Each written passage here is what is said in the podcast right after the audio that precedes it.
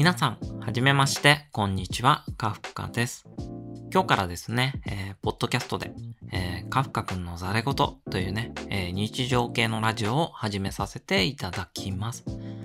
まあ、日常系という名の通り、えー、まあ大体ね、普段あったこととか気になったニュース、話題などをね、えー、完全個人的な主観で、えー、僕が語っていく、そういうラジオでございます。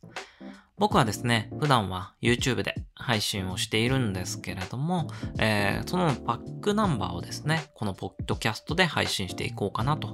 考えております。YouTube の方はですね、えー、このカフカ君のザレ言の最新のエピソードとか、あとは動画など配信していく予定ですので、えー、興味のある方はぜひね、えー、ポチッと登録していただければ嬉しいです。